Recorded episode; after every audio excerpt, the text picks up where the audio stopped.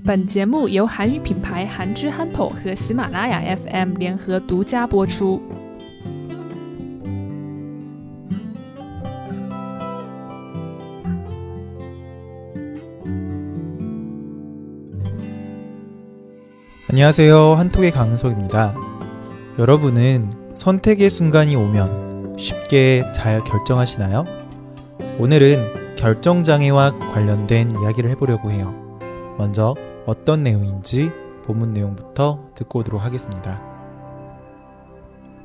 선택의 순간, 결정을 내리지 못해 고통을 겪는 경우가 많아질 때면 결정장애가 왔다고 이야기한다. 선택의 폭이 좁거나 선택의 순간에 우위를 쉽게 구분할 수 있다면 결정을 쉽게 할 수 있다. 하지만 현대사회에는 너무 많은 정보와 기회에 노출돼 선택하고 결정하는데 어려움이 많다.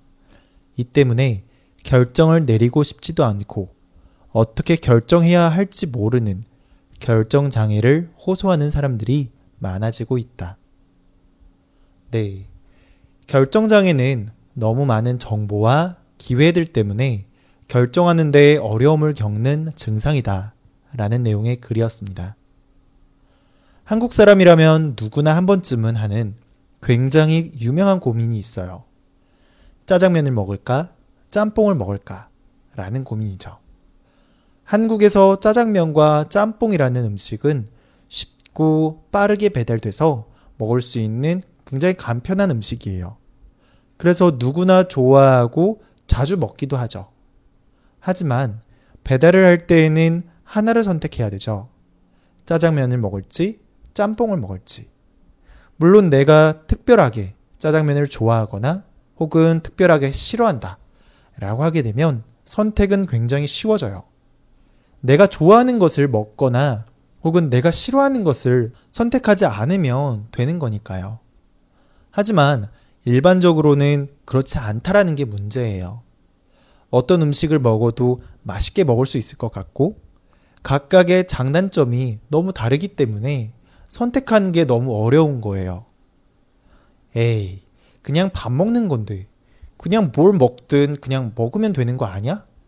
오늘은 짜장면 먹었으면, 다음번에 짬뽕을 먹고, 뭐 이런 식으로 번갈아 가면서 먹으면 되는 거 아니야? 별로 어려운 일도 아닌데 왜 그러는 거야? 라고 생각하신 분들도 있을 것 같은데요. 뭐 그렇다면 다른 이야기를 하나 더 해보도록 할게요. 여러분들은 아침에 어떤 옷을 입을지 고민한 적 있으신가요? 특히 평소와 달리 굉장히 특별하고 중요한 날에는 옷을 어떻게 입어야 할까 고민을 많이 하셨을 것 같은데 이건 공감이 되나요? 네. 옷도 짜장면, 짬뽕 고르듯이 이번에 이 옷을 입었으니까 다음번에는 다른 옷으로 입고 그러면 되는 건가요? 그렇지 않죠. 소개팅을 하는지 아주 중요한 고객을 만나는지 혹은 거래처 앞에서 뭔가 발표를 해야 되는지 혹은 뭐 간편하게 그냥 동네 편의점을 갔다 오는 상황이라든지 등등 다양한 상황에 따라서 격식을 차리는 옷을 입거나 편한 옷을 입거나 평상복을 입거나 등등 신경을 써야 되겠죠. 게다가 격식을 차리는 옷도 딱 하나만 있는 게 아니라 다양한 상황에 맞게 입어야 되겠죠. 그리고 날씨가 추운지, 더운지, 또 디자인은 어떤 게 더 상황에 맞는지 등등 많은 것을 고려해서 옷을 입어야 돼요. 에휴, 뭐 이 정도면 차라리 세상에 그 많은 종류들의 옷들이 싹 다 없어지고 딱 옷이 하나만 있다면 너무 좋을 것 같다라는 생각도 들어요. 모두가 똑같은 옷을 입고 별 신경을 쓰지 않아도 쉽게 입을 수 있으니까요. 하지만 현대사회에는 굉장히 다양한 상품이 나와 있고 우리는 너무나도 쉽게 많은 정보를 얻을 수가 있죠. 이러다 보니까 내가 갖고 있는 옷들도 여전히 많이 있지만 인터넷 쇼핑몰이나 백화점에 가면 내가 갖고 있는 옷은 너무 부족해 보이고 새로 사고 싶은 옷이 또다시 잔뜩 생기게 되는 거죠. 이렇게 선택하고 결정하는 건 쉬운 일이 아니에요. 그리고 이건 과거의 어느 때보다도 정보를 쉽게 접하고 자유로운 선택을 할 수 있는 현대 시대에 살고 있기 때문에 더 심한 거예요. 그리고 결정을 내리는 게 어렵고 마치 장애가 있는 것처럼 결정을 내리지 못한다고 해서 우리는 아예 이걸 가리켜서 결정장애, 결정장애가 있다. 라는 그런 말이 생기기도 했어요. 우리는 주변에서 자신이 결정장애가 있다고 이야기하는 사람들을 쉽게 발견할 수 있어요. 그리고 이런 분들의 특징은 자신이 결정하기 어려우니까 상대방이 대신 결정해달라고 해요. 이 정도로 결정을 하기가 쉽지 않은 거예요. 실제로 내가 먹고 내가 옷을 입는 것은 바로 나 자신인데 이런 것들에 대한 결정을 내가 아니라 다른 사람들에게 맡겨버린다는 거죠. 혹은 다른 사람한테 맡기지 않는다면 아주 사소한 기준으로 결정을 내리기도 해요. 가위바위보를 한다거나 사다리 타기 게임을 한다거나 동전 던지기를 한다거나 등 굉장히 뭐 실제 선택을 해야 되는 것과는 연관성이 거의 먼 그런 방법으로 선택과 결정을 한다라는 거죠. 뭐 뭘 해도 큰 상관이 없으니까 결정하기 어려울 때는 이런 사소한 방법으로라도 결정하겠다라는 그런 마음인 거죠. 네. 오늘은 결정을 잘 하지 못하는 결정장애라는 것에 대해서 알아봤습니다. 오늘의 내용 다시 생각해 보면서 본문 내용 다시 듣고 오도록 할게요. 선택의 순간 결정을 내리지 못해 고통을 겪는 경우가 많아질 때면 결정장애가 왔다고 이야기한다. 선택의 폭이 좁거나 선택의 순간에 우위를 쉽게 구분할 수 있다면 결정을 쉽게 할 수 있다.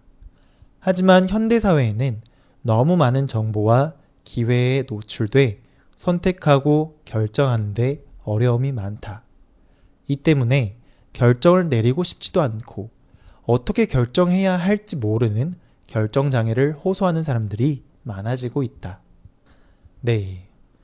사실 어떤 옷을 입을지, 어떤 음식을 먹을지에 대한 그런 고민 같은 것은 뭐 우리 인생을 통틀어서 봤을 때는 그렇게 크게 우리한테 영향을 끼치지 않아서 뭐 이건 누가 정해주거나 혹은 뭐 사소한 기준으로 결정해도 큰 문제는 없어요.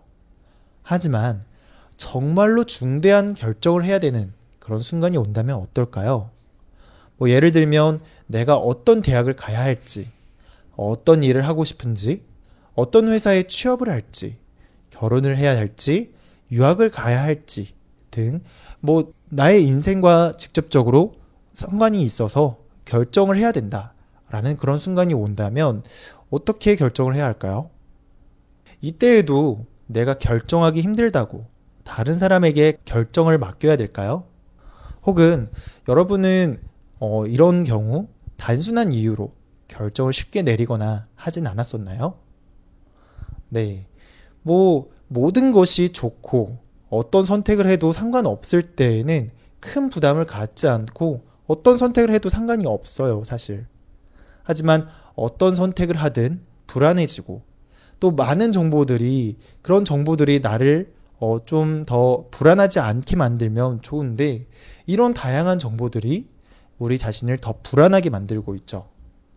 이러다 보니까 어, 이런 다양한 정보들은 나한테 도움이 되기보다도 더 많은 혼란과 불안함만 안겨줄 뿐이에요. 정보가 많다는 것, 정보를 쉽게 접할 수 있다라는 것은 어, 이걸 통해서 우리가 결정을 할 수도 있지만 이런 걸 통해서 더 불안해질 수도 있다라는 거죠.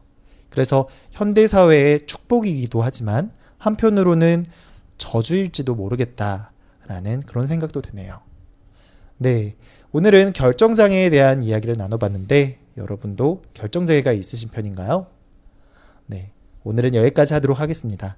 저는 다음 시간에 다른 내용으로 찾아뵙도록 할게요.